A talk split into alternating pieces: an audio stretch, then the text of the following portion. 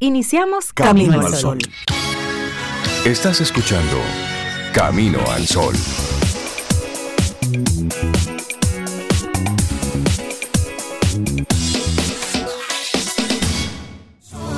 Muy buenos días y bienvenidos a Camino al Sol. Es martes.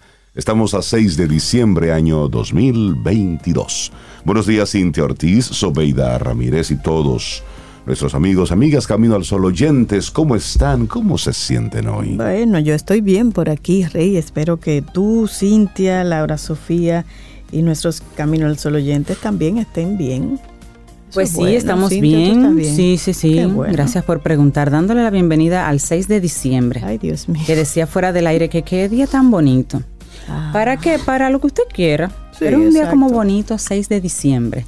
Así que vamos a ponerle la bonitura personal, lo que usted quiera hacer hoy, o el, ese traje diferente que se quiere poner hoy, o la ruta diferente que va a hacer hoy. Hoy no va a llevar comida de cantina, se va a regalar una comida hoy, qué sé yo, no, diferente. Y si, le toca de cantina, pues prepárese la bonita. Sí, buena. Sí, porque es que es lo que toca, entonces. Es que, ¿y si no vemos el 7? Eso, y si, y si el 6 es lo único, es el último que es el regalo que tenemos. sabe. Entonces, Y tan lindo que están los días ahora, desde que amanece, todo el día. Ayer fue un día precioso. Sí, los días de otoño son preciosos. más rica. Eh, sí, la temperatura está causando estragos por algunas zonas. Sí, sí, sí. Los atardeceres, la luna, noche espectacular. Preciosa. Ese cielo precioso. ¿Sabes que sí? Entonces, y eso conecta muy bien con nuestra intención para hoy. Si tienes opciones, alégrate, ponte contento. Bueno, Porque las opciones, ese poder elegir. Sí. Esto, lo otro. Solo, solo, mira, para, para agradecer, y eso que tú dices, Rey, hay personas que están comiendo alimentos para mascotas y calentando su comida con velas. ¿Dónde es eso? En Reino Unido, por el impacto de la inflación.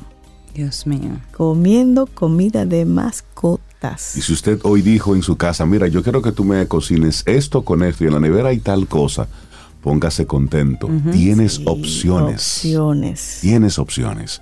Entonces eso hace que tomemos la vida de una forma diferente, que tomemos decisiones de manera diferente, que soltemos ese piloto automático y entendamos lo afortunados que somos. No, y ese, ese, ese afán de uno, ese looking good, tú sabes, como para el otro. Sí. Andar así, como, no, hombre, no, mire comida de mascota en, un, y calentando, en Reino Unido. No y calentando con velas. Con velas. Y el invierno aún no ha llegado. Exactamente. Es decir, lo crudo del invierno aún no ha llegado. Crudo para toda Europa. Ay, no me gusta eso, yo no como eso, mire. Sí. es que póngase contento y así esa es la intención con la que arrancamos nuestro programa Camino al Sol.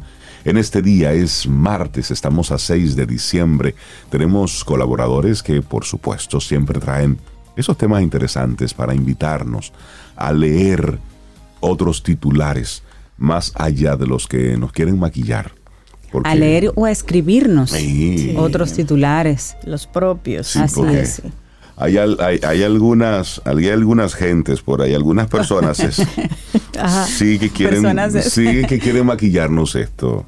Sí. sí, que quieren mm. decirnos una cosa por otra. Entonces, no, no, no, no. Tú sabes en el fondo. Yo sé. Entonces hoy es para nosotros tomar un poco esas, esas riendas. Hoy es el único día que tenemos. Esa es la verdad. A lo mejor mañana, pero eso es a lo mejor. Por lo pronto, hoy hagamos de este martes 6 de diciembre un día espectacular. Los titulares del día en Camino al Sol. Si tienes opciones, alégrate es nuestro mensaje principal, central en el día de hoy aquí en Camino al Sol. Y esta primera frase es de Deepak Chopra, que dice, La gratitud abre la puerta al poder, a la sabiduría y a la creatividad del universo. Tú abres la puerta a través de la gratitud. Algunos de los titulares que recoge la prensa nacional e internacional. Iniciamos aquí. El director general de la Policía Nacional, Mayor General Eduardo Alberto Ten, advirtió a la delincuencia que los agentes de esa institución los enfrentarán enérgicamente. Seguimos hablando.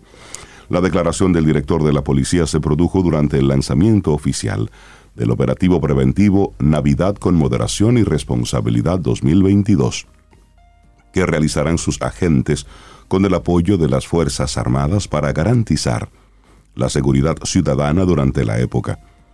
Los exhortamos a todos y cada uno de los desaprensivos que quieren quebrantar las leyes que se abstengan, porque de lo contrario tendrán que enfrentar a los miembros de la policía quienes deberán actuar enérgicamente en contra de cualquier violación a los hombres y mujeres de bien del país. Sostuvo que esa institución debe cuidar a los ciudadanos honestos de la delincuencia y la criminalidad que tienden a incrementarse porque en Navidad circula más dinero en las calles. Este es el, el primer titular. Solamente lo único que no entiendo es por qué hay que estar haciendo siempre un acto, siempre hay que estar un lanzamiento, un nombre, esto es cíclico, pero bueno. Además, la semana pasada no lanzaron algo y ya lanzan otro ahora.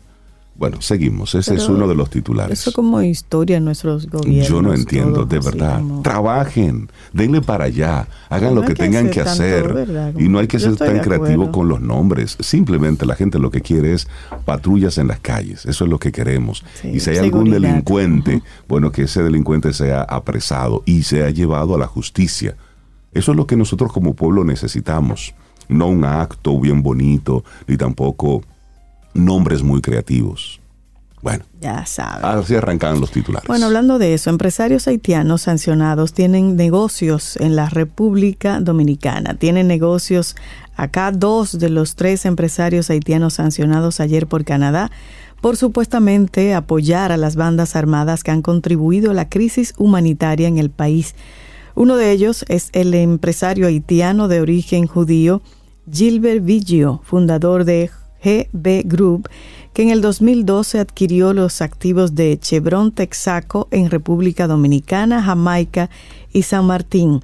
Biggio fundó GB Group en 1972 y es descendiente de una familia judía que se instaló en Haití en 1896 y ha estado involucrada en actividades comerciales desde el principio, según la historia publicada en la web. Biggio se ha retirado de la vida pública y la mayoría de sus tratos comerciales están a cargo de su hijo Reuven, presidente de GB Group. En el listado está Reynold Deep, uno de los principales importadores de Haití y empresario textil. En la República Dominicana, DIP es socio de la empresa Decadom SRL, que se dedica a la exportación, importación, comercio y distribución de diversos productos como para uso personal, para el hogar, bebidas, entre otros. DIP también es socio de la empresa Willy and Chick Dominicana, SRL. Esta importa, exporta, comercializa y distribuye productos de confitería, de uso personal, comestibles, bebidas gaseosas, naturales, de frutas y alcohólicas, entre otras. Canadá también sancionó a Sherif Abdallah, de origen egipcio y que según el medio estadounidense Miami Herald era un colaborador cercano del asesinado presidente haitiano Jovenel Moïse. Abdallah ayudaba a Mois en reuniones con el cuerpo diplomático acreditado en Haití y facilitaba reuniones entre los embajadores y el difunto presidente. Canadá congelará los activos que Gilbert Biggio, Reynold Deep y Sheriff Abdallah puedan tener en su territorio, por lo que no, no podrán hacer transacciones. Bueno, cambiamos de tema. La actividad exportadora ofrece mejores oportunidades de salario y eso lo informa la ONE. Señala que el pago promedio anual en el sector exportador subió un 3.3% en 2021 en la rama formal el salario promedio anual pagado por empleado el año pasado por las empresas exportadoras formales en República Dominicana fue de 30.073 pesos, siendo un 18.2% superior al sueldo promedio por trabajador, 25.436, de los empleadores formales registrados en 2021. Y eso lo reporta un nuevo informe de la ONE, Oficina Nacional de Estadísticas, que observa entonces que la actividad exportadora ofrece mejores oportunidades salariales para los contratados. Sin embargo, dicho salario todavía es inferior al costo promedio nacional anual de la canasta familiar en 2021, que fue de 38.585 pesos, aunque superior al costo para la clase económica de menos ingresos, que fue de 22.754 pesos. En este perfil, en este documento, Perfil de Empresas Exportadoras 2021 se llama, publicado la semana pasada, la ONE detalla que los expertos y los exportadores en minas y canteras, por ejemplo, registraron el salario promedio por empleado más elevado, con 68.560 pesos, y el más bajo estuvo en los agropecuarios, con 20.364. En las clasificaciones de las empresas, tomando en consideración la cantidad de empleados conforme lo establecido en la Ley 187-17 sobre clasificación de empresas, la ONE indica que fueron identificados 2.255 exportadores empleadores formales en el país, siendo los principales aquellos entre 1 y 10 empleados, que representan el 33.1%. La región Osama concentró el 58.6% de los empleos para el 2021, seguido por la región Cibao Norte con el 16.8% de participación.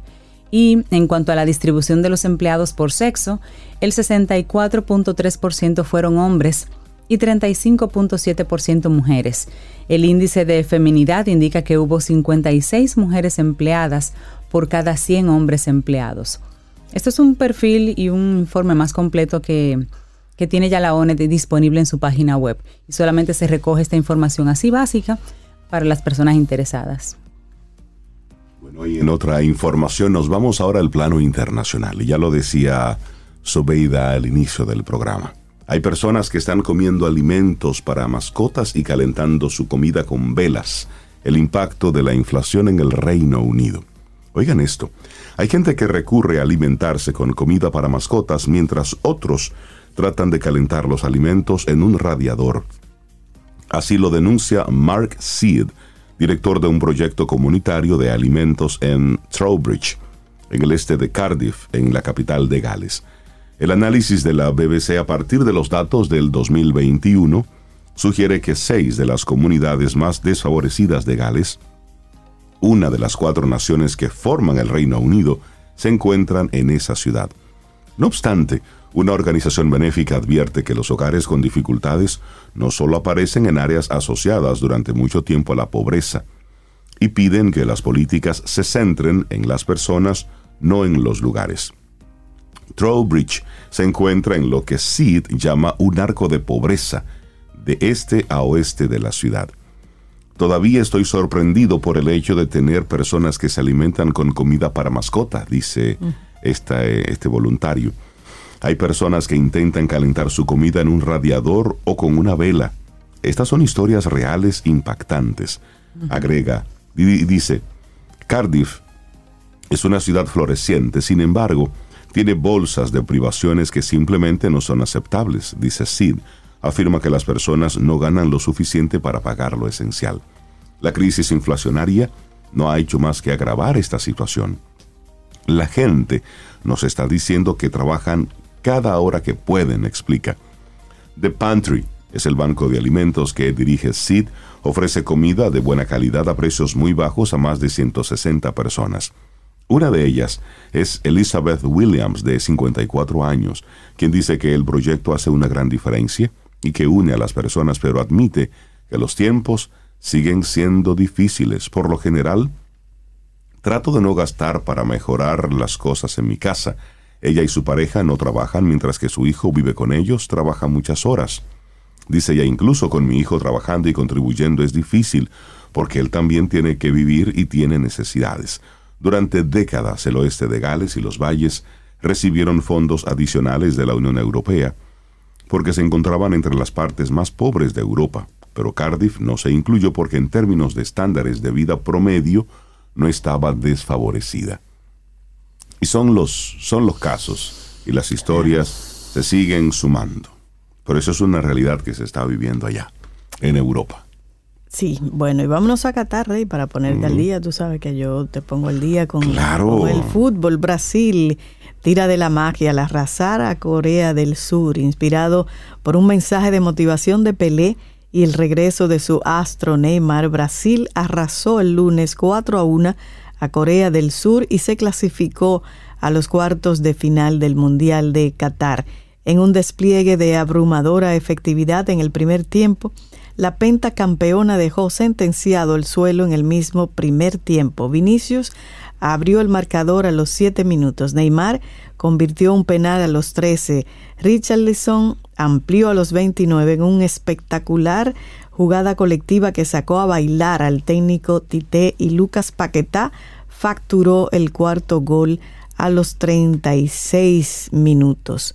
Así va a Qatar, ya van a los cuartos de finales.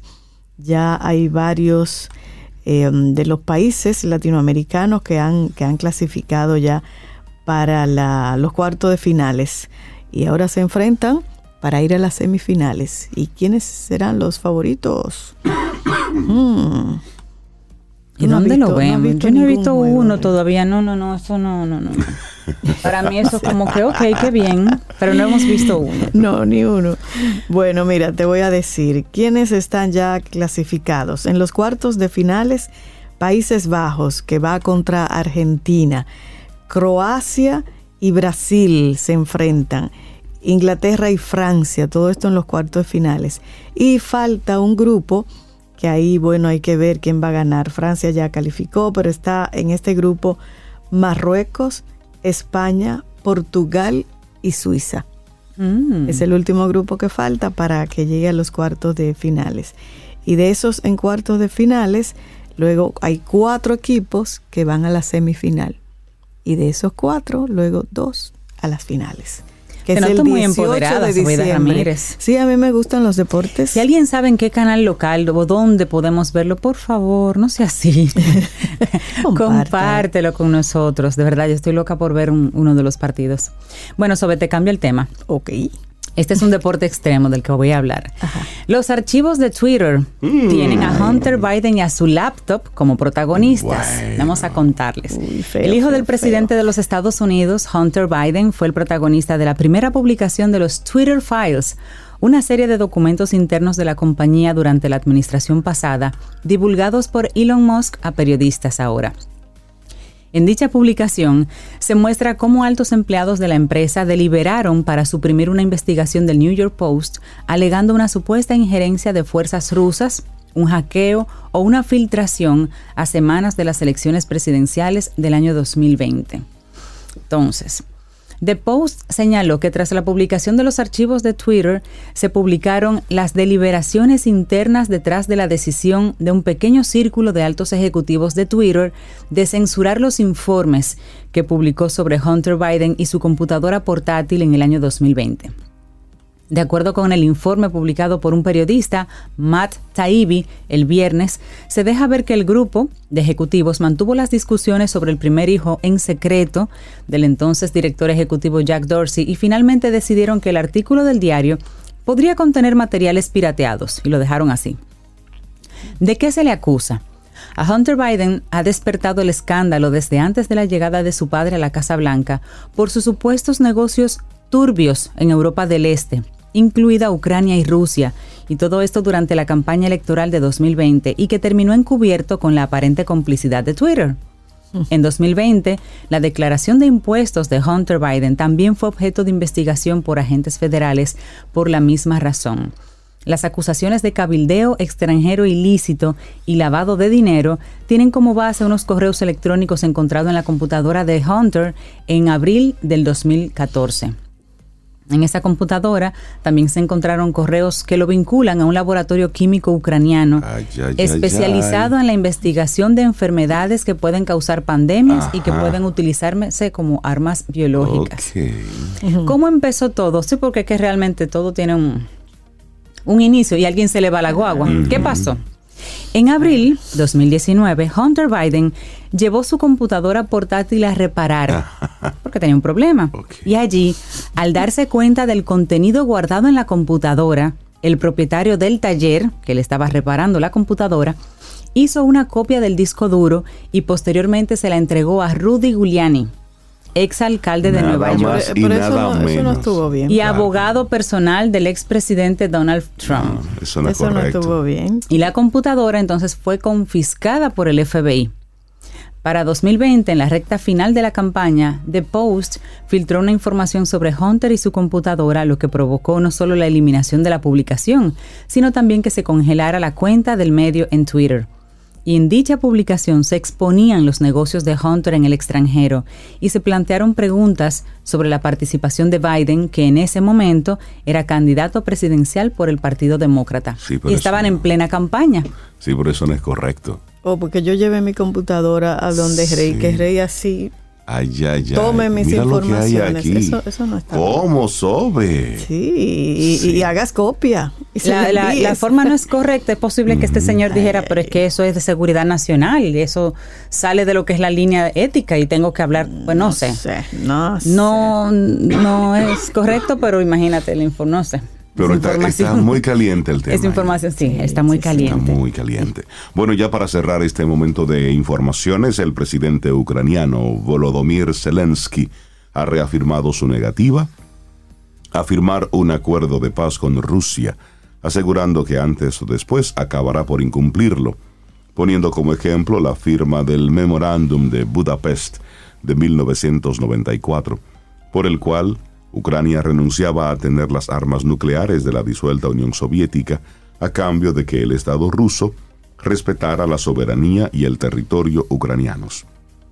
Según el mandatario ucraniano, la firma de dicho tratado, que se firmó el 5 de diciembre de hace 28 años, proporciona respuestas a muchas de las preguntas actuales sobre Rusia, motivo por el que reitera su negativa a firmar algo con estos terroristas, sobre todo después de las tropas rusas hayan atacado al país en la jornada de este lunes.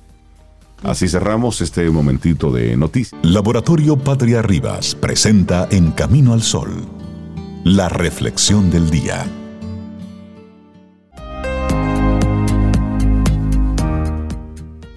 No llores porque ya se terminó. Sonríe porque sucedió. Gabriel García Márquez. Seguimos avanzando en este camino al sol. Es martes, nuestra reflexión en esta mañana. Formas de enriquecer tu manera de dar las gracias. Mm, iniciamos con una pregunta que, en estos días yo me imagino se la hace mucha gente. ¿Buscas hacer un regalo? Mm, hay uno que es el mejor de todos, que puedes dar a todo el mundo y que cambiará nuestras vidas.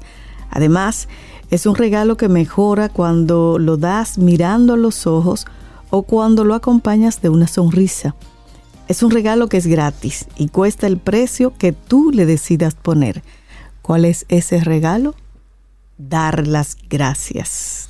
Y una frase de Rabindranath Tagore, agradece a la llama su luz, pero no olvides el pie del candil que paciente la sostiene. Qué belleza. O sea, lo que brilla, agradecelo, pero lo que está detrás, que no brilla, que no se ve, agradecelo también. Bello. ¿Y cuál es la mejor forma de dar las gracias? Alguna gente se, se pregunta. ¿Eres una persona agradecida? Otra mm. pregunta. Piénsalo de nuevo. Probablemente te habrás dado cuenta de que puedes serlo un poco más. Y si ya lo eres, seguro que puedes hacerlo mejor y te vamos a compartir seis principios para ayudarte a mejorar la forma en que das las gracias. El primero de ellos es toma conciencia.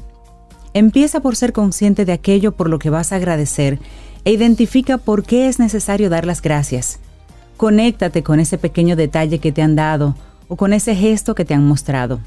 Toma conciencia de lo bueno que es para tu vida y de lo importante que ha sido para la otra persona haber hecho lo que hizo por ti.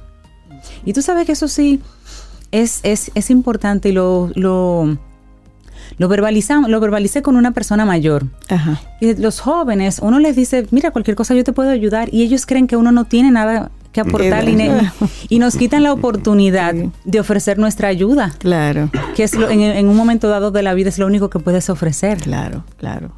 Así que hay que dejarse ayudar. Y tan importante. Porque es un favor para otro también. la experiencia y el conocimiento. Se le evita unos dolores de cabeza importantes. Sí. Y es un regalo que te quieren hacer. Claro. Así es. Número dos, disfruta la sensación de gratitud. Detente unos segundos para sentir tu cuerpo. Toma conciencia de esta sensación de gratitud que recorre de tus entrañas y asimílala. Déjate llevar. Permítete ser conmovido por las emociones que te genera. Disfrútala. Date la oportunidad de regocijarte en ese momento por lo que está ocurriendo en tu interior como consecuencia de ese agradecimiento que estás experimentando. Qué bonito. Qué importante es eso. Es decir, siente la gratitud en tu ser y dedícale unos, unas milésimas de segundos a esa sensación de bienestar, de placer ahí, tranquilo. Que da regocijo. Sí, sí, luego lo que venga, pero, pero ese momentito de gratitud, siéntelo en tu ser. Así es. Bueno, aquí la tercera, expresa gratitud. Expresar tiene que ver con demostrar un agradecimiento genuino. Cuando das las gracias, debes poner en práctica los dos principios anteriores y dejar claro lo valioso que fue para ti lo que esa persona te dio o lo que hizo por ti. No te olvides nunca, nunca de ser amable. Número 4. Sé específico. No te limites a dar gracias. Acompáñalo con el motivo de ese agradecimiento. Gracias por, por inspirarme, por ayudarme. Gracias por ese consejo. Gracias por retenerme o contenerme cuando lo necesito. En lugar de decirle, gracias por tu trabajo, por ejemplo, a un colaborador, sería más efectivo decir algo como, gracias por quedarte hasta tarde. Gracias por haberlo revisado aun cuando has terminado. Gracias por ayudar cuando no te pido todavía que lo hagas.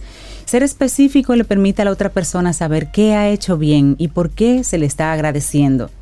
Esto hará más probable que vuelva a repetir su acto, pues ha sido reforzado de manera positiva. Además, cuando esta persona recibe ese agradecimiento genuino, se siente valorada y apreciada. Bueno, y número 5, sé personal. Cuando se trata de una tarea grupal, da las gracias a cada persona por separado, porque ellos te han hecho el favor de manera individual. Y eso es sumamente importante. ¿eh? Hacerlo de manera personalizada es fundamental para que el otro reconozca el valor y la importancia que ha tenido en la tarea. Una frase de Lucio Aneo Séneca. Para obrar, el que da debe olvidar pronto y el que recibe nunca. Óyeme, qué potente eso, ¿eh? Sí, sí, sí. Bueno, aquí está la sexta. Escucha. Probablemente en este momento la persona también querrá compartir contigo algo del favor que te ha hecho. Es fácil que te quiera decir, por ejemplo, lo que le ha sido más fácil o lo que más le ha costado. Darle la oportunidad de ser escuchada es hacerla sentir que ella importa, no tanto por lo que ha hecho, sino por lo que es. Cuando escuches, hazlo de manera activa. La escucha activa no alude solo al acto de oír lo que dice el otro, sino también a la percepción de cómo lo expresa. Es estar atento y consciente del trasfondo emocional y cognitivo, es decir, creencias y pensamientos que subyace a lo que ha sido mencionado. Así es que escucha activamente. Otra sugerencia, si puedes, hazlo público. No podrá poner en el currículum que ha cuidado bien de tu hijo una noche, pero validará a la persona que te ha hecho ese favor como alguien responsable y con quien se puede contar.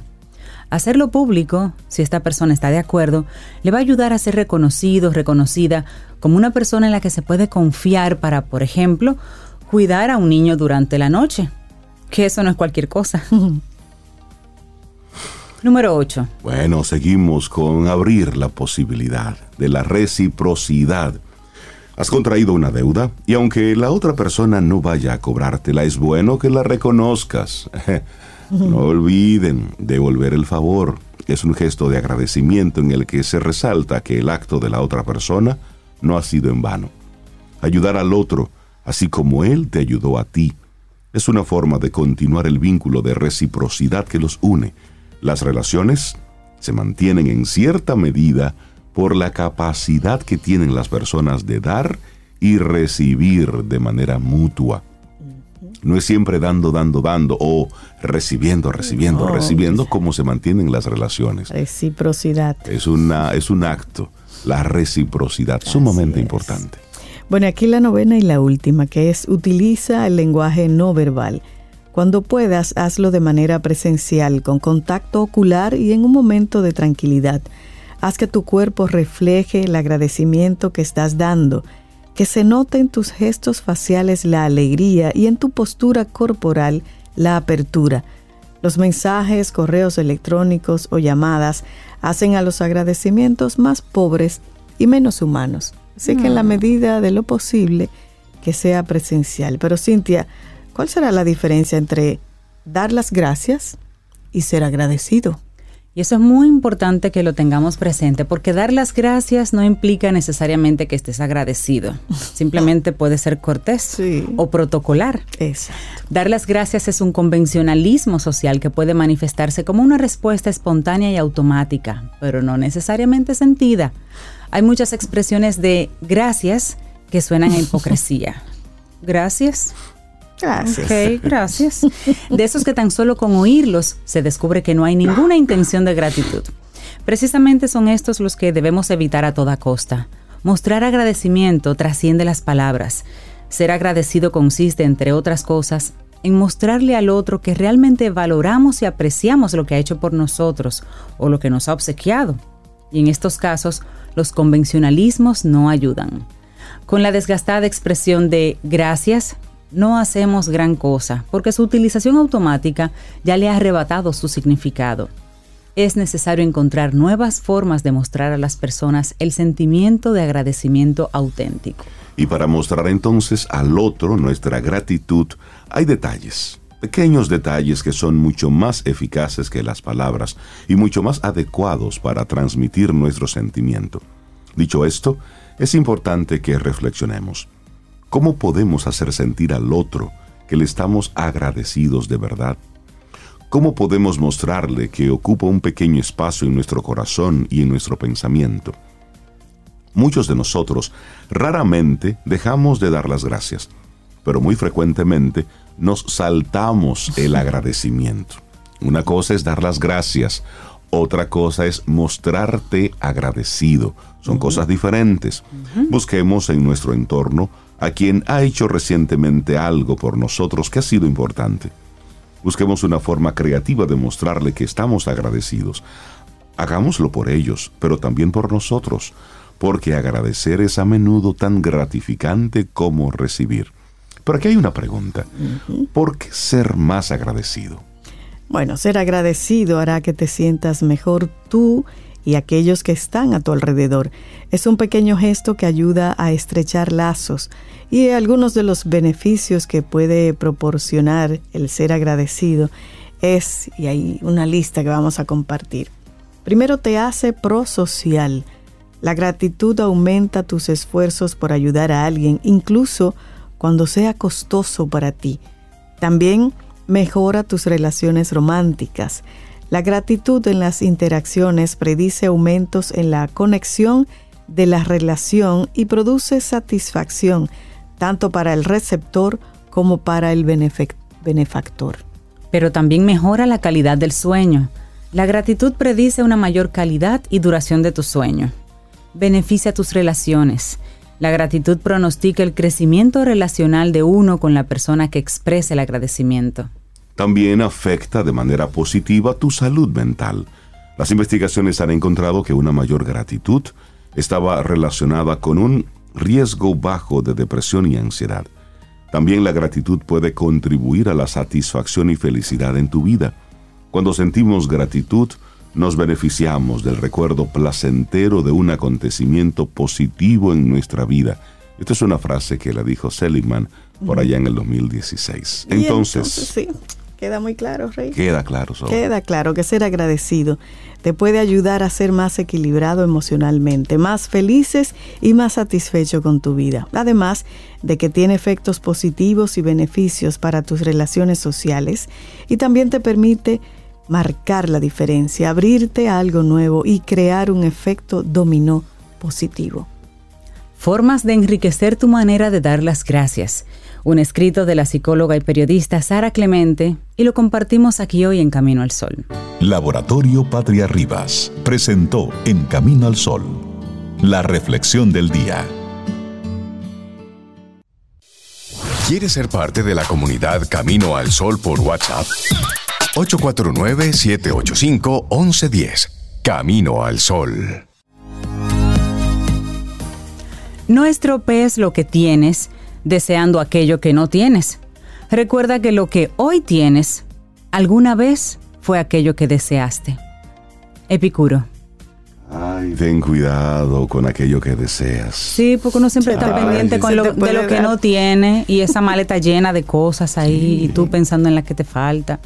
Así que sí, esa, es una muy buena. Esa frase es muy potente. Y viejita.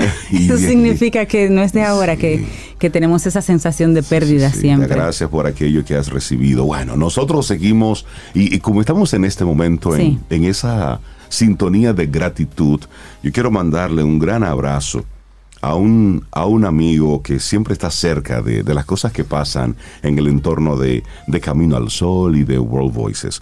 José Luis Ravelo, te mando un abrazo amigo, gracias por estar ahí pendiente. Sí. Y él te responde, Cintia, que tú puedes ver el Mundial de Fútbol por CDN 37 por CDN Sport y también te mandó la página web de piodeportes.com.do para que ahí tú puedas ver el Mundial de Fútbol. José Luis, te mando un abrazo y gracias por ponernos al día, que aquí estamos desconectados totalmente. gracias, gracias. Además de José Luis, gracias José Luis por pasarle eso a Cintia nuestro Camino al Sol oyentes activos. Mira, Manuel también, te dice, para Cintia, Canal 37, el 8, fútbol, a las 11 y a las 3. Te da los ah. horarios incluso. Incluso Marcelo desde España. Oye, eso. Dice que hoy juega Marruecos contra España y que lo van a dar bueno, en RTV. A las 11 y a las 3 yo, me voy a, yo voy a trabajar aquí, hay una televisión en esta oficina. Y Vilma Dice que también lo puedes ver en, el canal 1008 y 1037. Excelente, excelente. Ahí tiene información. Uno, se, mete Que son los canales HD del 37 y del 8. Gracias. Gracias. Gracias. Sí, lo que pasa, creo que el tema ha sido el horario. Creo que el tema ha sido el horario, no a las 11 y a las 3 específicamente, no entre. Mira, hasta páginas te han mandado. No, Mira, María del Carmen dice, mi hijo ve aquí el fútbol y te la mandó. Ya tú sabes. Mañana, mañana hablaremos por Camino al Sol de Fútbol. Yo voy a verlo hoy. Gracias, de verdad. Y, el hijo de Neno está de cumpleaños en el día de hoy. Su hijo cumple 27 años y se llama Ayrton. Como Ayrton Senna. Sí, me imagino. Felicidades para él. Felicidades a, Y un gran abrazo para, para Neno allá. añitos. En Kansas City. Wow. Mira, y tristemente ayer los periódicos recogieron la, la, muerte de esta actriz maravillosa que me encantaba, Christy Ali. Rápidamente así mencionar que muere ayer eh, a los 71 años con un cáncer que había sido detectado súper reciente, súper reciente, pero parece que ya estaba muy avanzado. Así que la actriz de Mira quién habla, Look Who's Talking, con John Travolta, me encantaba. expresivos. Bueno, pues lamentablemente falleció en el día de ayer. Así es. Bueno, y conectamos con, con una mujer que siempre que llega aquí a Camino al Sol, pues nos estremece con sus temas, porque lo habla con, de una forma muy llana, muy que parecen temas sencillos, pero no lo son. Y contundente a y contundentes. Jessica Valdés, psicóloga clínica, terapeuta de familia, pareja y sexual, nos acompaña. Jessica, buenos días y bienvenida de nuevo a Camino al Sol. ¿Cómo estás? Buenos días, muy bien. ¿Y ustedes? Muy bien, contenta siempre de verte. Gracias igualmente. Ella hoy trae un temita así como, ¿cómo cerrar tu año de manera diferente? ¿Cómo sería eso? Y Jessica viene a contarnos. Eh, viene muy en sintonía lo que he escuchado que han estado hablando de gratitud, de dejar ir, de ver lo que uno tiene. Entonces, la mejor manera para mí de cerrar el año de una manera distinta es haciendo un ritual. Y el ritual es como hacer un repaso de todo lo que fue mi año, todo lo que alcancé, todo lo que no conseguí, todo lo que no salió como yo esperaba, pero que al mismo tiempo trajo bendición. Entonces es un ejercicio tal cual que yo recomiendo que todos hagamos una vez al año en este mes de diciembre, en un día que nos acomode a todos, un día donde tú encuentres un lugar donde tú tengas paz, donde tú estés a gusto, un espacio en tu casa, en tu oficina o inclusive hasta fuera de la casa, si así lo desearas, donde yo te invito a buscar un calendario o una agenda, porque hay personas que llevan agenda, y tú vayas mes por mes viendo qué tú hiciste y qué tú lograste en cada mes. Y que eso se puede escribir en una hoja, cosas que yo logré, cosas que sucedieron en el año 2022 y que luego de que tú tengas todo eso, tú des gracias, literalmente en voz alta, doy gracias por todo esto que conseguí, que busqué, cosas que no busqué, cosas que me hicieron estar mejor, agradecer todo lo bueno que tú has recibido. Por ejemplo, temas de salud, temas de logros laborales, logros personales, temas familiares, oportunidades que se te presentaron, aspectos en el ámbito de amistades también, todos los renglones de tu vida, incluido el espiritual, que tú alcanzaste, dar gracias por todo eso, pero también es necesario hacer la lista de todas las cosas que no salieron tan bien, esas cosas que generaron dolor, que generaron tristeza y que puedas en ese ejercicio agradecer.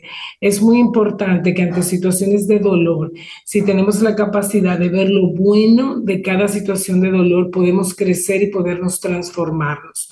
Donde no podemos ver lo bueno del dolor, no crecemos, no hay transformación en el ser humano.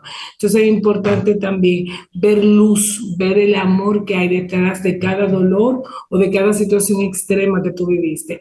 Y te invito que luego de que todo eso esté escrito, tú busques un recipiente y que tú quemes esas hojas. Y que tú puedas pasar un rato observando eso que se quema, todo lo escrito, porque cuando quemamos estamos liberando y transformando.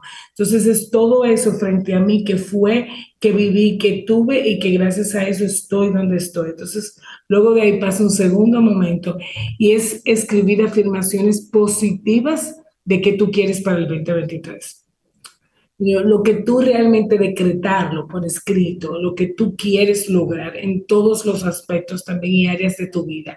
Y una vez tú hayas creado esa lista, yo te invito también a ser flexible. Hay veces que siempre bromeo, que nos ponemos metas como si el año tuviera 3.000 años y es un año, son 12 meses. Entonces vamos a ser objetivos, realistas. Eso que tú quieres en ese lapso de tiempo se puede alcanzar y también invito a ser flexible fíjate que cuando tú hagas el análisis o si lo estás haciendo ahora mismo rápidamente, hay muchas cosas que tú lograste que no estaban en la agenda. Siempre tenemos que estar abiertos a recibir, a dejar que la vida nos sorprenda. No es un, saco que no puedo salirme de ahí, no, es tener esa flexibilidad de anhelo esto y qué voy a hacer para conseguir eso que quiero, porque hay que decretar las afirmaciones positivas, son muy importantes. Entonces eso escríbelo y colócalo en un lugar que de vez en cuando, cada tres meses, cada seis, tú vayas a esa y tú te encuentres nuevamente con una casita de café, con una copa de vino y te preguntes dónde estoy. Wow, lo logré, qué bueno. Y compartir y hablar de eso que lograste. Si no lo has logrado, ¿qué me falta? ¿Qué no estoy haciendo? O a veces por último, compartirles. Hay veces que ahora nos ponemos una meta que quizás en marzo o en abril ya no me interesa eso. Eso Yo quiero otra cosa. Eso es así porque cambiamos, cambiamos de parecer y punto. Jessica, pero ¿qué tú le dirías a las personas que no creen en las listas? Que hacen todo eso a nivel mental, pero, pero no creen en las listas por eso mismo, de que yo quiero algo ahora, pero en febrero quiero otra cosa y una lista me ata. ¿Qué, qué tú le dirías? Eso, ¿Qué función tiene la, la lista psicológicamente para la persona? Que cuando hay algo escrito, hay algo como, es como un pacto, un compromiso que tú estás haciendo contigo. Cuando está en la cabeza, pues, pasa a veces que tú ni te acuerdas que fue, es restarle compromiso. Ay, si viene bien, si no también. Nadie lo ve. no me comprometo con nadie. No me comprometo con nadie, pero no me comprometo conmigo, porque me da miedo no lograrlo. O porque cuando tú pones algo en papel, hay un compromiso, eso es como los contratos laborales. Entonces hay un compromiso que yo tengo conmigo y compromiso implica acción, hacer. Ahora, yo sí le digo al que nos puedas estar, eh, puede estar escuchando, si no lo quieres hacer por escrito, válido. Lo que invito es a no dejar de hacer. Es decir, el ser humano no puede caminar por la vida como sin objetivo, sin propósito. Tenemos que tener un propósito en la vida. Eso es lo que nos mantiene alegre, eso es lo que nos da ganas de vivir. Fíjense, de hecho, que cuando una persona empieza a entristecerse es porque no tiene propósito, porque no siente que que su vida tiene un sentido, no sabe hacia dónde va. Entonces, cada año tú sí tienes que saber hacia dónde tú te quieres dirigir y ojo en todos los planos de tu vida, porque si yo me enfoco en un sola área y eso no se da, entonces me lleno de insatisfacción y no todo se logra a la vez, no todo lo que uno quiere lo consigue, pero cuando algo que yo quería, yo sí lo conseguí, eso me da ánimo e inspiración para lograr otras cosas. Entonces la idea es no apegarnos a nada, mantenerlo con una actitud abierta a recibir, pero yo es como la alcancía. A veces yo que tengo una alcancía, pero si yo no lo estoy poniendo en la alcancía, yo no puedo esperar recibir cuando yo la abra. Entonces hay que dar para recibir. Y no todo es material, Jessica, hay que pedir cosas como sabiduría, más tolerancia, que el próximo año yo tenga más discernimiento o mejore mi comunicación. No aplica entonces. Porque eso cambia vidas. No aplica entonces la lavadora ni, nada de eso para el año que viene, ¿no? ¿La cual? No aplica para la valora, ¿qué es eso? Lavadora, lavadora, ah, televisor. Oye, si eso, si eso cambia tu vida y te está dando un problema, sí, incluyelo y sal y resuélvelo. Desde que Pero no puede ser todo lavadoras. Desde que Jessica dijo de un lugar buscar, yo dije, wow, mi lista en las terrenas. Puede ser, ¿verdad? Un rinconcito ahí. ahí Totalmente. Claro. Porque es, un lugar que te da paz, que tú te encuentras contigo, que tú vas a dejar fluir, que nadie te va a venir a interrumpir. A veces uno no se da cuenta y cuando uno coge ese calendario y uno va a ver mes por mes, tú empiezas a ver que pequeños momenticos te llenan el alma y fue un logro. Hay veces que hasta reencontrarte con familia, con amigos que tú no veías, que si te juntaste con el grupo de la promoción en el 2022, que si vi a mis, a mis primos vinieron fuera del país y tuvimos un compartir, esos son logros, porque eso es afecto, eso es amor, eso es calentar el corazón y eso que dice Cintia, voy en, en sintonía con ella, de calidad de vida, todo lo que tú te pones de propósito para estar mejor. Entonces, si ahora mismo tú te incómodo porque tú estás lavando a mano y para ti tener una lavadora te va a poner de mejor humor, va a tener que manejar Te dejará tiempo disponible para otra cosa. Mira, ¿Válido? Mira, tú sabes que eso, eso, por supuesto, yo le estoy diciendo un poco en, en, broma, en broma, porque a veces nos quedamos enfocados en cosas materiales y cuando pedimos, pedimos cosas que podemos tocar, pero realmente las cosas que trascienden no tienen un precio, no tienen un costo, más que la voluntad, ¿eh? el deseo y trabajar en pos de eso.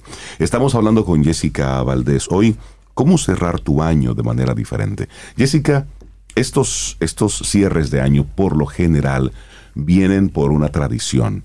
En mi familia celebran la Navidad de esta forma, en la de mi pareja la celebran de esta otra forma, y nosotros de una forma u otra vamos adoptando la forma de celebrar este cierre de año como nos enseñaron. Tú estás diciendo que de una forma u otra encontremos ese punto en el que yo la celebre de acuerdo a mi ritual. Pero cuando el entorno completo, todo mi entorno, pues nos aboca al, a la bulla, al desorden, al desconectarnos, al, irnos de boca. Y yo lo que quiero es buscar como ese, ese espacio para centrarme. ¿Cuál es tu sugerencia para aquella persona que quiera realmente cerrar su año de una forma diferente, independientemente de cómo lo celebre su pareja, de cómo se lo celebren la, las familias y hasta de las expectativas de los mismos hijos para esos días. Esto es importante de, priorizarnos, porque como muy bien dices, diciembre es el mes que queremos hacer todo lo que no hemos hecho en un año.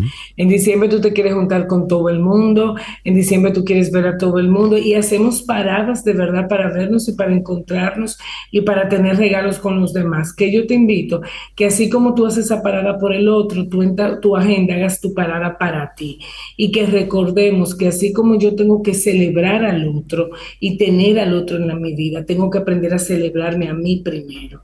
Que eso es literalmente de coger un día, una hora, que ojo, este ritual no toma más de 15, 20 minutos. Es mirar tu agenda, mirar tu tiempo, qué momentico yo voy, que de hecho yo siempre invito a que este ritual lo hagan antes del 20 de diciembre, porque generalmente cuando eso arranca nadie para. es más, es más complicado. Entonces, Por eso yo quise también traer este tema a inicios de mes, porque cuando algo queremos hacerlo, nosotros sacamos el tiempo. Cuando no queremos llenar de excusas, el tiempo nunca aparece. Entonces, mi invitación es hoy al que esté escuchando, busca hoy qué día tú te vas a sentar contigo a celebrar tus logros, a conocer que tú anhelas, a afirmar lo que tú quieres para ti y saber en eso que lo que nos cuesta no es escribir, lo que nos cuesta es comprometernos, porque por ejemplo, ejemplo, el más sencillo, todo el mundo quiere salud, pero todo el mundo está esperando que la salud caiga del cielo. Para tener salud hay que hacer cosas. Para tener salud yo tengo que cambiar hábitos, yo tengo que hacer cosas que quizá no estoy haciendo. Entonces, en cada cosa que tú te propongas y saque para ti, ocúpate de ti, piensa primero en ti. Después que tú te celebras tú, celebra con todo el mundo, al estilo que todo el mundo quiera, pero hagan sagrado ese espacio consigo mismo. Me gusta mucho esa invitación. Nos, dejas pensando, Jessica.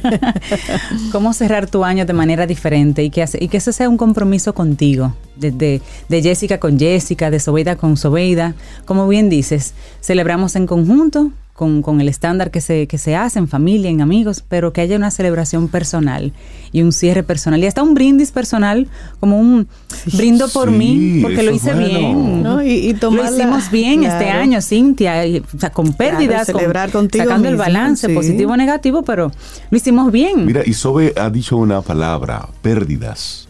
En los años tenemos ganancias y o pérdidas de una pareja, de un trabajo, de, un de, una, de una persona querida. Hacer también esos cierres del año. ¿Qué, se, se, llevó el año? Pero también qué me trajo. Porque de repente llegó un nuevo miembro a la familia. ¿Qué me trajo este año? ¿Qué nueva experiencia me trajo? ¿O qué cosas que yo no había proyectado a principios de año se fueron dando? Y a veces por el mismo diarismo no le prestamos atención. Jessica, cuando tú hablas de un ritual.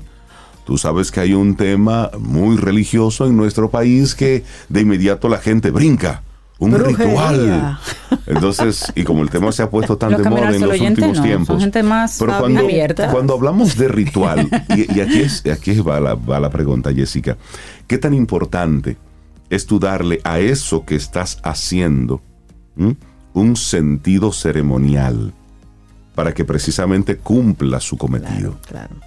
Justamente el hecho de yo ponerle ritual, y qué bueno que tú haces esa aclaración para que la gente esté claro que no es un tema necesariamente que tenga que ver con eso, pero la, la, palabra ritual la coloco para que sepamos que sea anual, que sea una costumbre, que sea algo que esté implícito, así como está implícito a la cena de Nochebuena el 24, que me tengo que juntar con los colaboradores y hacer la fiesta, que tenemos que ver si nos vamos de viaje o no, que el ritual sea que todos los años tú tengas el hábito y la costumbre de sentarte a hacer eso contigo, que de hecho, sobre en el ejemplo que daba, imagínese la gente que por primera vez lo está escuchando y lo hizo en su casa, pero el año que viene dice, ay, me gustó, tú sabes que lo voy a hacer en la terrena, o tú sabes que voy a esperar el 31 horas antes para hacerlo, es decir, que convirtamos esto en un hábito, en una costumbre, no en algo que, ay, se me ocurrió hoy, lo escuché hoy, yo te aseguro que quien anualmente hace esto, la entrada al nuevo año va a ser más gratificante porque va a estar claro de todo lo que consiguió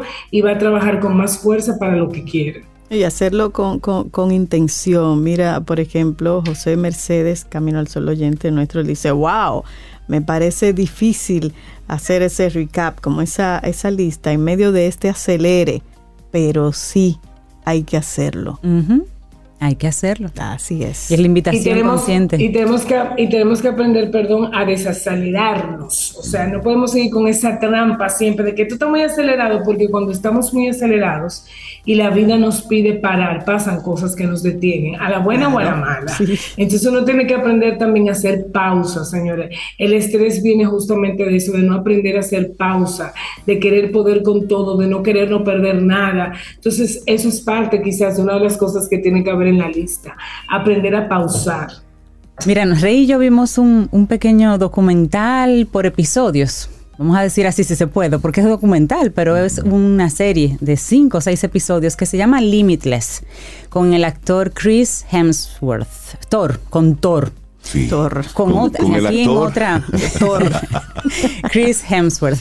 Si pueden buscar esa serie, Limitless, o sea, sin límites, exploren esa serie y regálense eso. Es un despertar precioso sobre temas que él, que él toca de manera científica. Él se pone, él se expone como conejillo de indias, desde una visión científica, a mirar la memoria, el estrés, el, ayuno. El ayuno.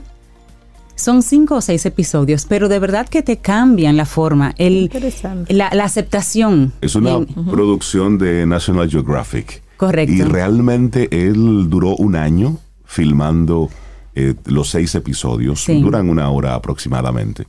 Y como dice Cintia, él se expone para llevar su cuerpo al límite, buscando una vida más longeva y saludable. Entonces ahí se expone junto con médicos, con científicos y con personas que en su ambiente natural pues viven eso que él está tratando de aprender. Y el último episodio, el que vimos anoche, era precisamente el de aceptar donde hace un ejercicio final interesantísimo, Jessica, sobre aceptar la muerte.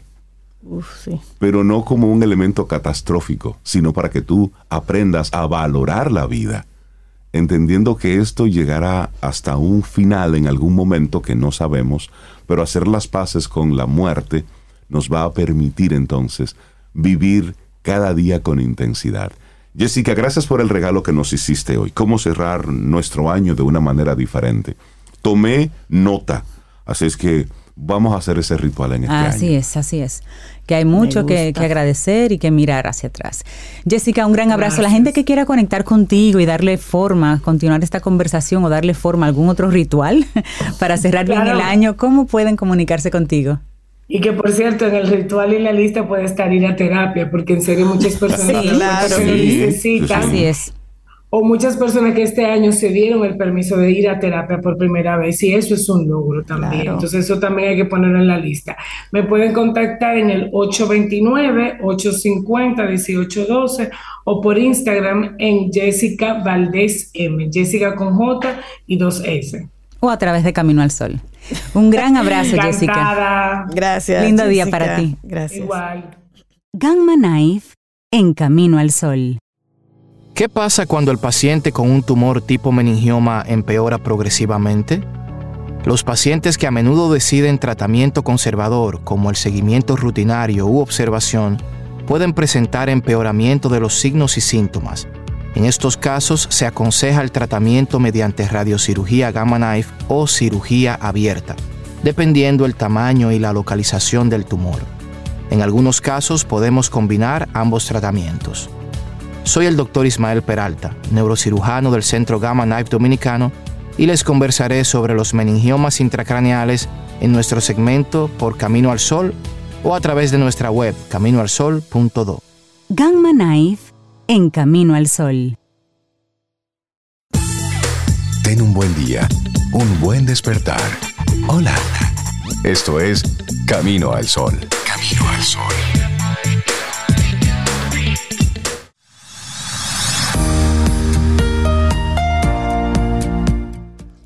¿Y eres de los que tiene una mente despierta cuando se trata de aprender cosas nuevas? Yo sé que sí, eres Camino al Sol oyente. Por eso tenemos un segmento especial creado para ti con nuestros buenos amigos de Seguro Sura República Dominicana. Se llama Quien Pregunta Aprende con Escuela Sura. Y ahí siempre hablamos de riesgos, tendencias, seguros y otros temas de la mano de expertos amigos que vienen a eso, a que conversemos y aprendamos juntos.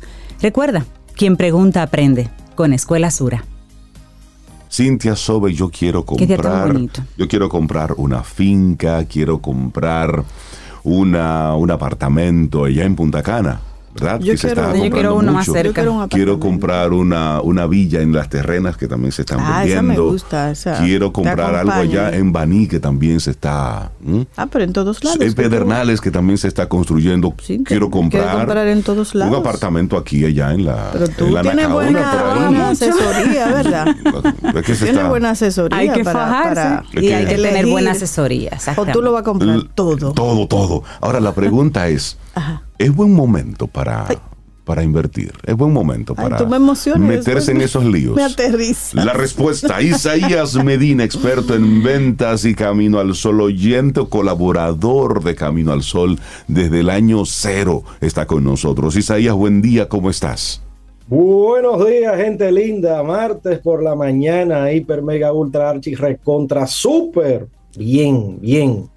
Qué bueno, me encanta escuchar eso. A ustedes también. Miren, jóvenes, eh, ustedes. ¿Tú, escuchaste eso? Están tocando. Ajá. ¿eh? ¿Eh?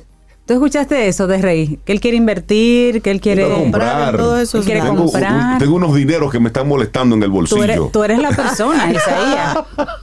ah, pues mira, tú eres plausible de investigación. Empezando por ahí. Pero en serio, es un buen momento para eso, para invertir en inmuebles. Cuéntanos un poquito. antes, antes de eso, los momentos ustedes saben que son interesantísimo porque depende del fondo que usted tenga, depende de qué tan profundo sea su bolsillo. Hay muchísimas historias ahí de que en la guerra de abril, la revolución que, pasó aquí en el 65, se dieron negocios, pero buenísimo. Pero había un conflicto y había un lío, pero se dieron muy buenos negocios.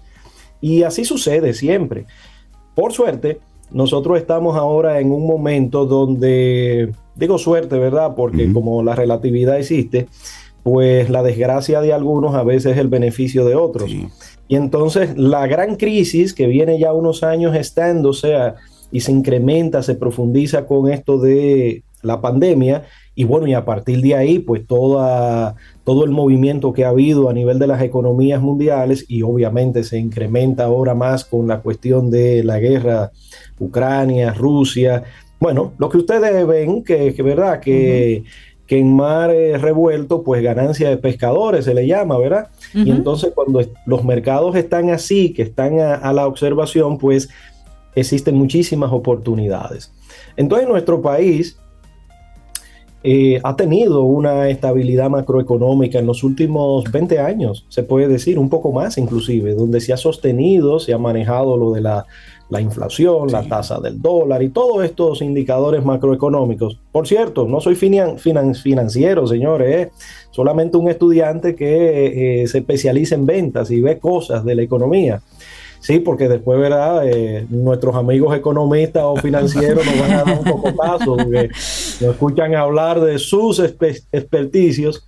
pero no, estos son generalidades que todo el mundo sabe de que hemos mantenido una estabilidad macroeconómica y en el mundo inmobiliario esa es la primera base, esa es la, el cimiento para que eh, la industria inmobiliaria pueda crecer, la estabilidad macroeconómica.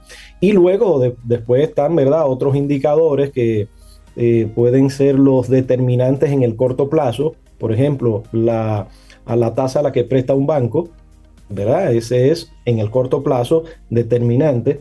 Entonces esos indicadores hoy día están subiendo un poquito, son los que determinan si eh, es posible. Por supuesto está la, creación de, la oferta y demanda, eso, eso, esos elementos que son intrínsecos, y resulta que existe una enorme oferta porque existe una enorme demanda. Y le hablaba de la situación internacional porque la crisis es mundial y donde quiera hay miedos. Y con lo cual muchas personas, muchos capitales, muchos dinerillos, a veces que son pocos, eh, salen de ciertos lugares. Canadá, Estados Unidos, en el caso nuestro, eh, Puerto Rico, la crisis que ha habido en toda América Latina, arranquemos desde allá abajo, Polo Sur, Argentina, eh, que es una locura hoy por hoy, la inflación es terrible, la tasa del dólar creo que está al 200 por uno, una cuestión loca. De hecho, Argentina siempre ha venido con esos eh, momentos cíclicos de crisis aguda económica. Eh, bueno, pero Chile también, el caso de Colombia ahora, con el gran miedo que hay de que si un mandatario con con visos socialistas y eso, entonces ve, los capitales se ponen atención y ay no, con, con mi cuarto no relaje y entonces comienzan a sacar algunos dineros de, los países. Eso es normal. El caso de nuestros hermanos aquí eh, vecinos de Haití también, esas crisis, porque hay dineros, hay dinero. Uno creería que la crisis es para todo el vivo. No, hay grupos que están económicamente muy bien. Lo que estoy hablando es lo que todo el mundo sabe, ¿verdad? De que los capitales se mueven y entonces nosotros estamos siendo como una especie de magneto, de imán, para eh, conseguir esos capitales. Ahora bien, el tema siempre es la pregunta. Eh, ¿en, qué debería, ¿En qué debería invertir? Estamos hablando de algo muy genérico y ahí donde vienen siempre las opciones.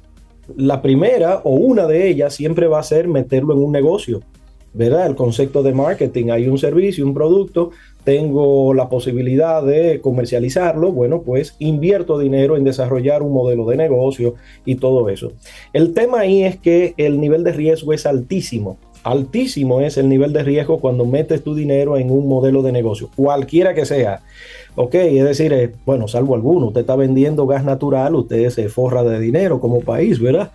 Bueno, em, pero el riesgo es grande con relación a los, a, los modelos de negocio y desarrollarlo. Pero siempre está la otra opción, que es lo contrario. Ay, no, no, no quiero coger lucha, yo voy a agarrar un banco que me dé un dinero, yo voy a poner este, este monto. Y bueno, ya ustedes saben la historia, que los bancos te dan mucha seguridad pero también te dan lo contrario, poca papeleta. Entonces los bancos pues se manejan muy conservadoramente y tienen su modelo de negocio de conseguir un dinero relativamente económico y luego colocarlo muy por encima a lo que le están pagando. Evidentemente ese es el negocio, esa diferencia de tasas, ¿verdad? Entre la tasa activa, la tasa pasiva. Bueno, pero el que no quiere coger lucha ni con un negocio ni con otras cosas, pues dice, no, no, no, yo no sé de negocio, yo no sé de nada, yo voy a poner estos cuartos aquí. El gran tema es que recibe muy poco. Eh, bueno, pero ahora, desde hace unos años, pues tenemos también los papeles comerciales, que te dan un poco más de lo que un banco tradicional te puede dar eh, inclusive se puede parecer las tasas a la ganancia que tú podrías tener, lo que le llaman la rentabilidad, en una propiedad. Se podrían parecer. Hoy día nos encontramos con fondos de inversiones que nos pueden dar un 9, un 10, hasta un 11%, depende del monto y depende del tiempo, sobre todo el tiempo, ¿verdad? Inclusive tenemos ahí el Banco Central que también vende bonos y estos fondos de inversiones lo que hacen es que compran y revenden. Y la gente que tiene ese dinero, bueno, pues quiere un poquito más de dinero, no quiero coger lucha, pero quiero ganar más que lo que me da un banco de manera tradicional por cierto, ya los bancos también tienen sus fondos de inversiones que son alternativas, complementarias para el que quiere ganar un poquito más. Bueno, hay sus políticas entre ellos y eso. digamos que estamos hablando de las generalidades con relación a tomar una decisión de comprar o de meter un dinero en algún tipo de, de inversión. De inversión, sí, en sentido general. Pero también tenemos los famosos... Eh, ¿cómo se llaman? Los commodity markets. Ustedes han escuchado, ¿verdad?, de que internacionalmente se compra oro, plata, níquel, o se puede comprar cualquier de estos otros rubros de la agropecuaria, que si el trigo, ahora está carísimo, subió el trigo. En fin, usted tiene esa opción también. Ah, pero resulta que es un mercado volátil también, como es el mercado de bolsa de valores también, que usted compra acciones en una... Hay que tener su conocimiento, ¿verdad? Obviamente sus asesores detrás para decirle cuándo comprar. Por ejemplo, yo sospecho que el que compró una acción de Apple hace 20 años, imagínese usted hoy día, ¿verdad? O cualquier otra más, eh, más moderna ahora mismo, eh, qué sé yo, por poner dentro del rubro, Airbnb, que eso no existía a nivel general como lo vemos hoy, hace 10 años, 15. Existía, por cierto, eh. Airbnb tiene casi 20 años. La gente cree que eso es ahora de hace dos o tres años. En fin, el tema es que ese también es un mercado muy volátil, junto también con este que ustedes han escuchado muchos, los famosos Forex. Los Forex son el mercado de divisa. Verá, yo compro dólares, lo ven, vendo los pesos, viceversa, o euros, o cualquier otra divisa en sentido general.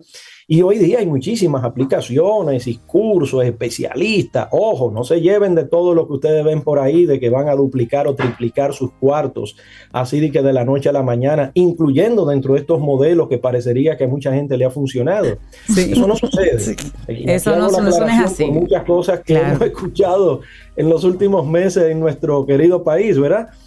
Eso no sucede, no va a suceder. Es que la ley de la gravedad dice que lo que usted tira de allá arriba va a caer a cierta velocidad, no sé si 9 metros por segundo, qué sé, eso es una ley. Y las leyes financieras y las leyes económicas son esas también. Usted mete 100 pesos, usted no, no existe negocio que en un mes se lo triplique. No existe. No existe. No, sospeche de eso porque eso no es... y si existe no es legal, no puede ser legal.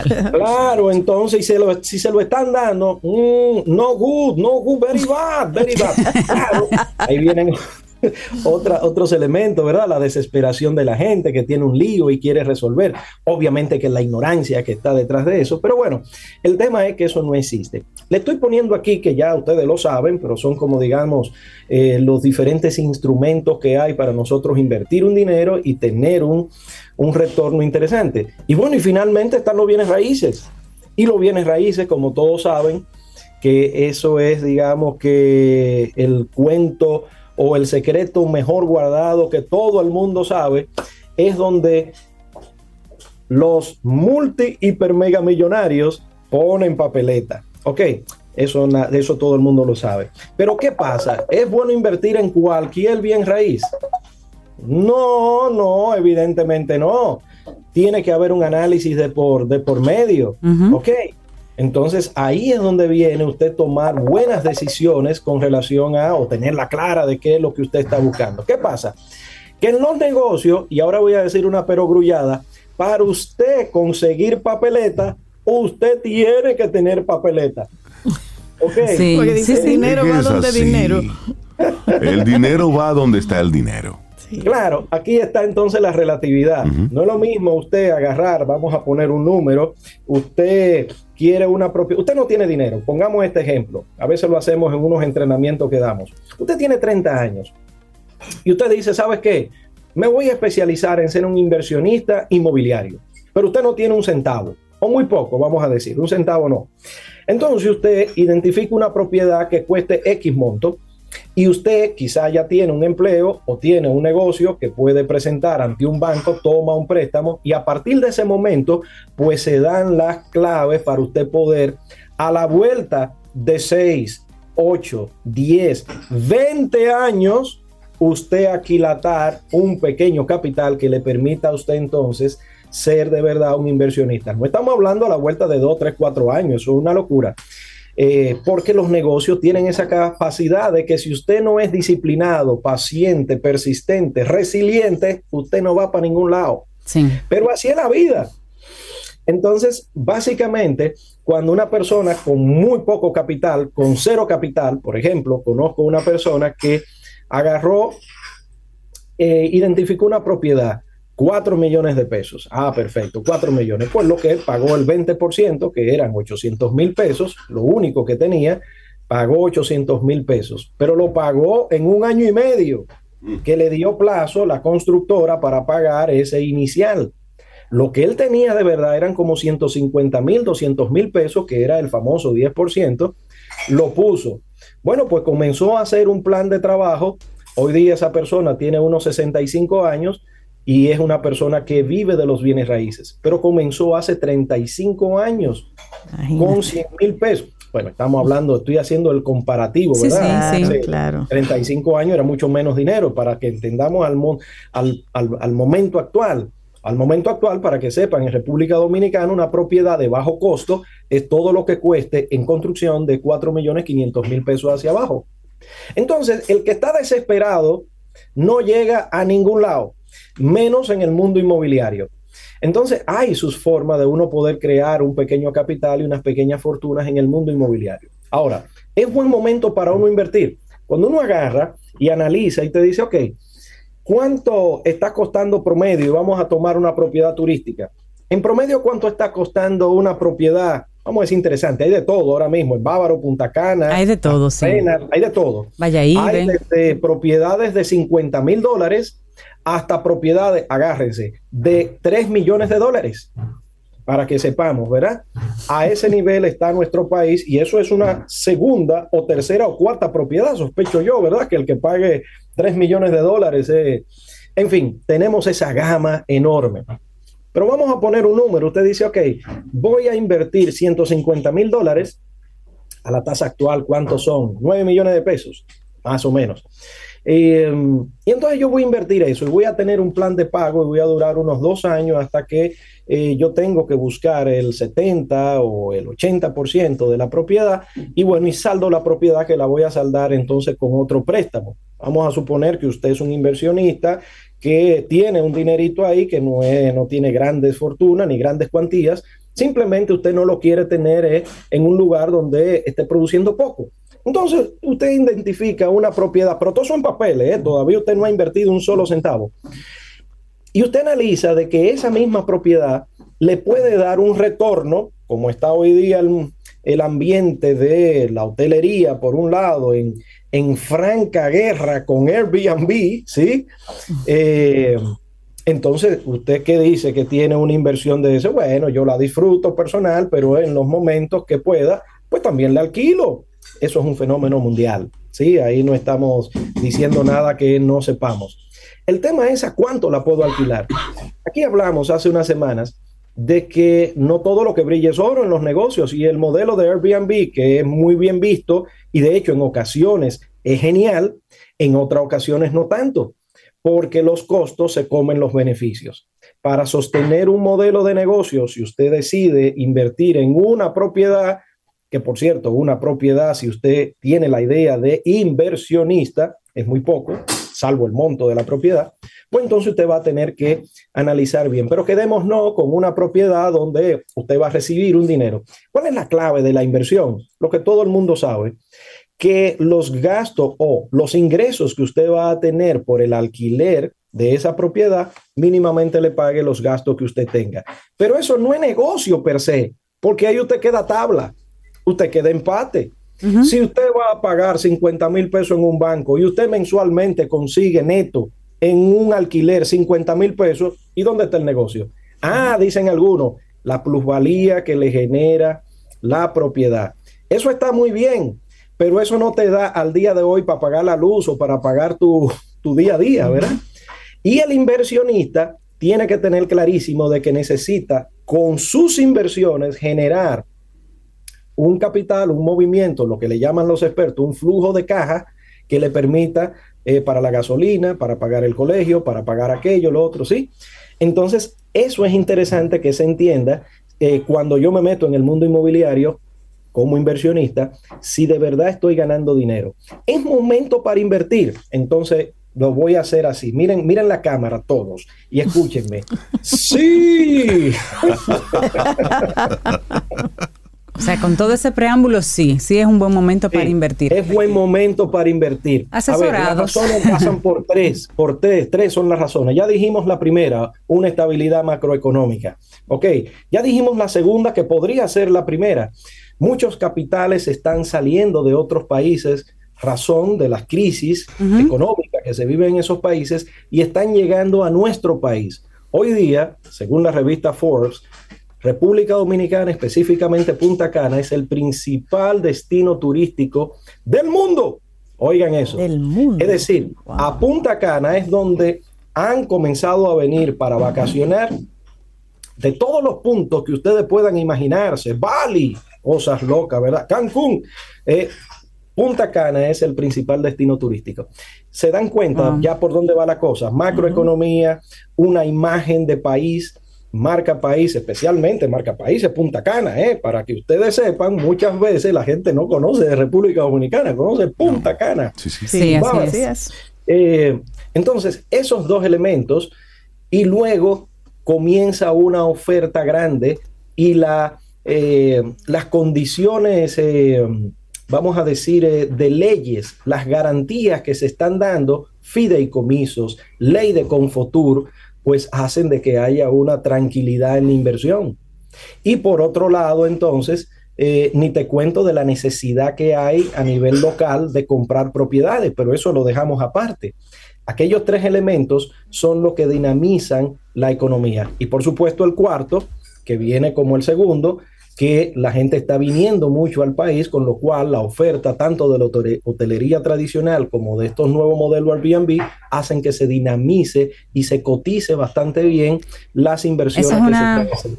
hoy por hoy, mañana no sabemos. Hay oportunidades, me gusta eso. Esa conversación así, Isaías Medina, ¿cómo la gente puede continuarla contigo? Pero ya con, con información en plano. Mira, Isaías, cuesta tanto, está en tal sitio, no sé qué.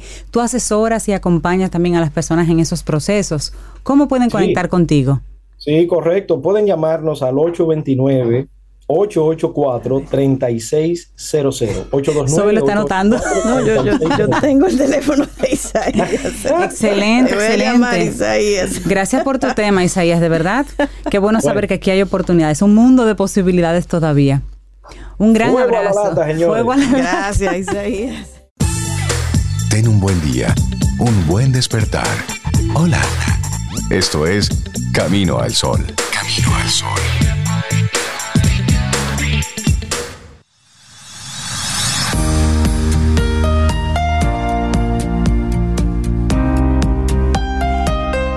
Esta siguiente frase la leyó en su momento en nuestra reflexión sobre ella, pero es tan hermosa que lo vamos a recordar. Es de Rabindranath Tagore y dice, agradece a la llama su luz pero no olvides el pie del candil, el candil, ¿ok? Que constante y paciente la sostiene. Qué belleza. Me encanta. La luz, pero el candil, para que la luz esté, el candil tiene que ser el soporte y el apoyo.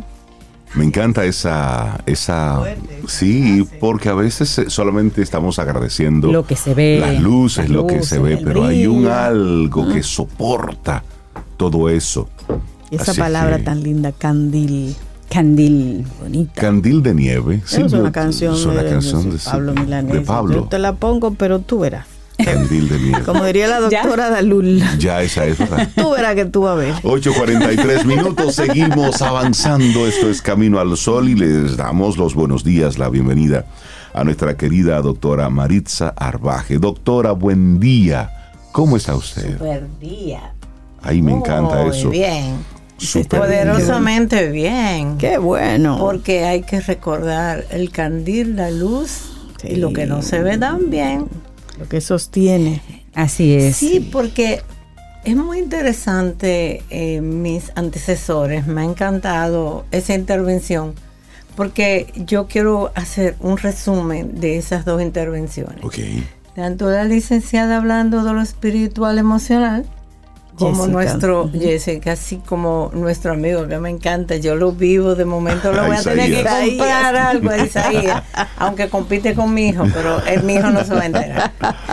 Pero ¿qué pasa?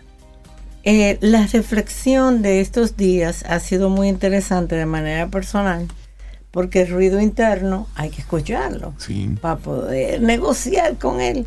Entonces, yo le decía a unos pacientes, ¿dónde está tu propósito del 22? Porque tú supiste que ya se está acabando, ¿verdad?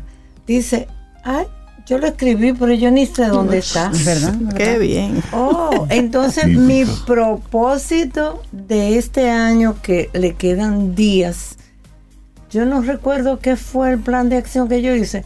Ay, no, mira lo que llegue. Oh, entonces, ¿por qué tú dices que tiene poca suerte? Pero ¿dónde está tu agenda? ¿Qué fue lo que planificaste para yo poderte acompañar y yo aprender de qué hice, por qué no se logró, qué tanto yo insistí en ese propósito para yo poder reflexionar e ir cerrando. Inclusive yo no estoy de acuerdo con cerrar ciclo al final del año. ¿Y si yo no llego a final de año? Porque yo no empiezo a cerrar ciclos, pero con una agenda donde yo quiero ver cuál, fue mi propósito o mis propósitos y cuánto yo he logrado durante esta semana, durante este día, durante este mes, porque me atosiga cerrar diciembre. Sin embargo, hay tres casas que nosotros poseemos la casa donde vivo, el cuerpo donde estoy y la madre tierra. De esas tres casas, ¿cuál ha sido mi mayor inversión? ¿qué tanto yo he mantenido mi casa llamada cuerpo? Porque me afano de limpiar, de que todo esté muy bien en la casa, si llega visita, para yo sentirme cómodo, que si lavé la sábana, que si trapeé el piso. Pero en mi interior y mi cuerpo, ¿en qué momento yo limpio mi cuerpo?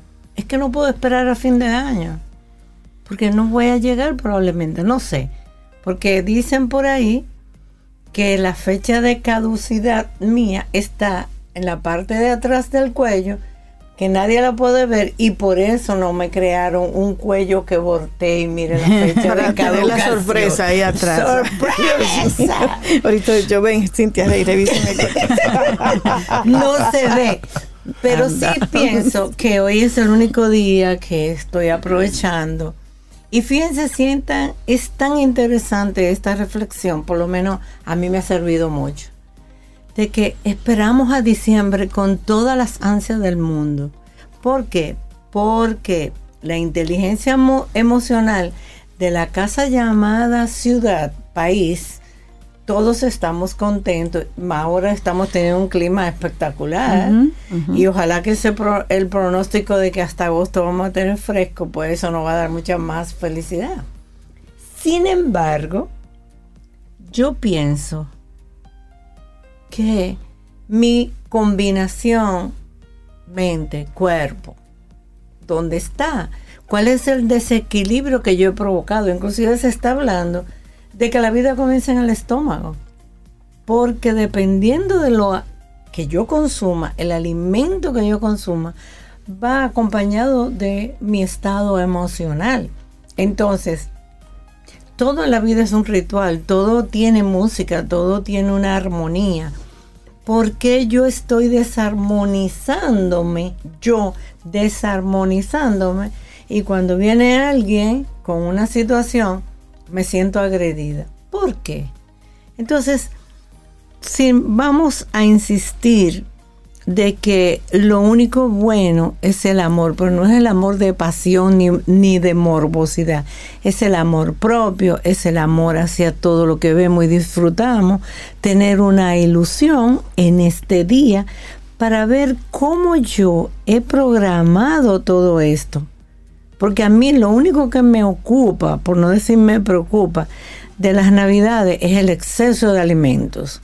La consulta baja ahora porque todos estamos en chercha, porque el estado emocional global es chercha y qué vamos a hacer y qué vamos para la tienda.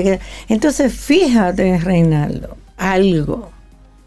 Como yo no estoy pendiente de mi cuerpo, yo estoy en chercha. Yo me olvido lo que tengo. Entonces, ¿qué hago? Que luego que pasa esto, entonces viene la resaca entonces viene la migraña, vienen las intoxicaciones, viene todo, al punto que se ha demostrado que en una cena se consume la caloría de la semana. En una cena. En una cena. En una cena. ¿Cuál es la gula? ¿Cuál es la desesperación? Vamos a guardar para el año. Entonces no podemos esperar 11 meses para estar felices. Eso es un día a la vez. Y eso es lo que ocurre precisamente, doctora, que nos pasamos todo el año esperando esos dos días y listo. Cuando... Pero, ya llegó diciembre. Si usted no lo ha hecho durante el año, usa el diciembre para cerrar y comenzar de nuevo en enero con todo, con todos los consejos de la doctora. Doctora Marit Zarbaje, gracias por hacernos ese, ese llamado a la atención. Esos, esas tres casas en las que vivimos. Me gustan. Esa casa techo físico que tenemos. Luego nuestro cuerpo y luego entonces el planeta. ¿Dónde yo estoy haciendo más inversiones ahí? Sobre todo eso, ¿dónde estoy invirtiendo? Detenerme un momento y ver qué es lo que me está pasando como un, un ente emocional. No deje para la crisis. Si llegó, llegó. Pero vamos a reflexionar. Entonces, si, si tengo que limpiar, si tengo que bañarme, porque yo no limpio mis pensamientos, mis emociones, para que mi reacción sea lo más suave posible. Doctora Marit Zarbaje, la gente que quiera conectar con usted. Pues estamos en el 809-705-0979. Recuerde que yo soy una doctora que en diciembre no salgo, porque las emergencias que se presentan, señores, yo no, pero es, creíble, es creíble que estamos a la disposición y esperamos que no me necesiten como terapeuta ni como paciente, pero aquí estamos a su disposición y reflexionemos la importancia de nuestro cuerpo emocional, espiritual y físico. Que tenga excelente día, doctora. Así va a ser, para ustedes también. Camino al sol.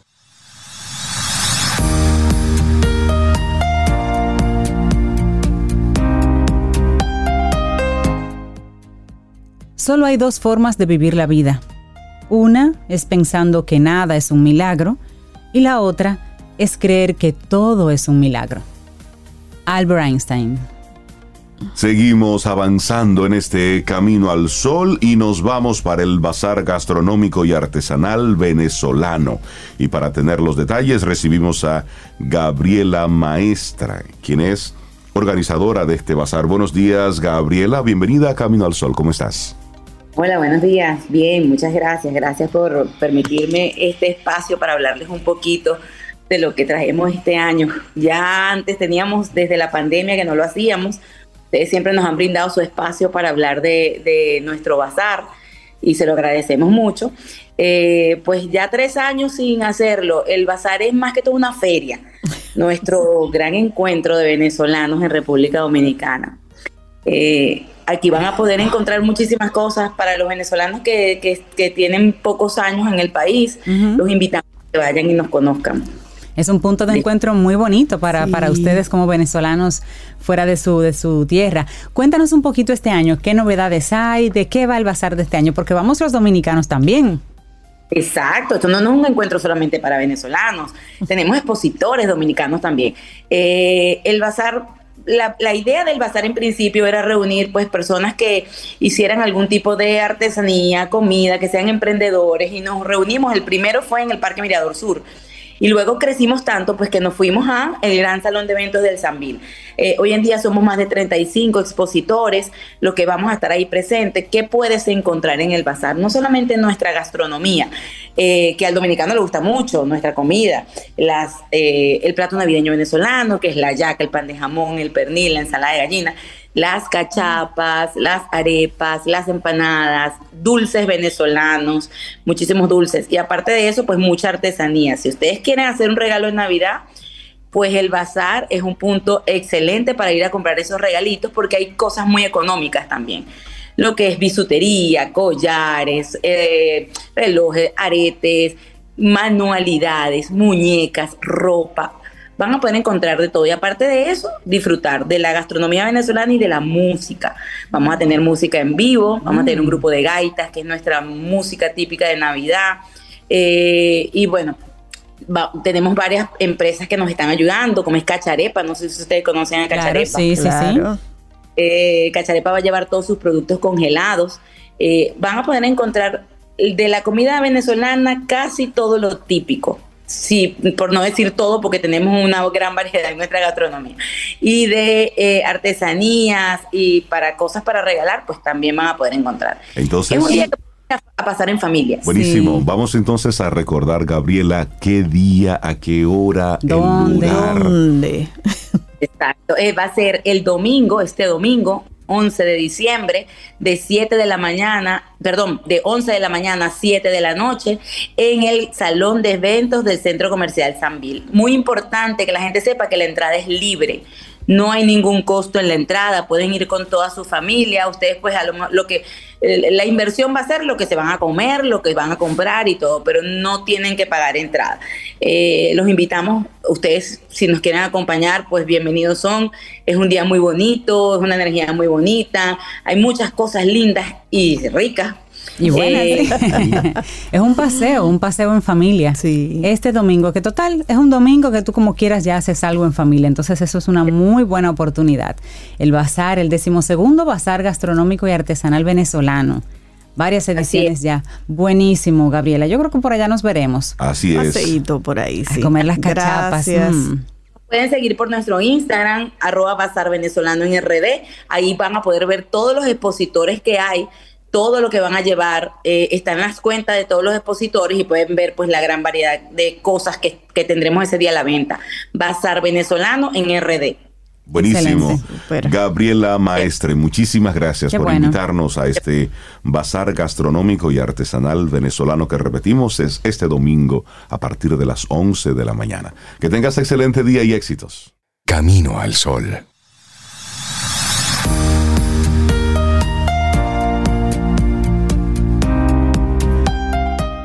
Nada, nada es más honorable que un corazón agradecido. Una hermosísima frase de Séneca. Y mañana, miércoles, el universo sigue conspirando. Si usted quiere y nosotros estamos aquí, tendremos un nuevo camino al sol. Así será. Gracias por escuchar. Así. Y esperamos que hayas disfrutado del contenido del día de hoy. Recuerda nuestras vías para mantenernos en contacto. Hola arroba caminoalsol.do Visita nuestra web y amplía más de nuestro contenido. Caminoalsol.do. Hasta, una, próxima, edición. Y pásala bien.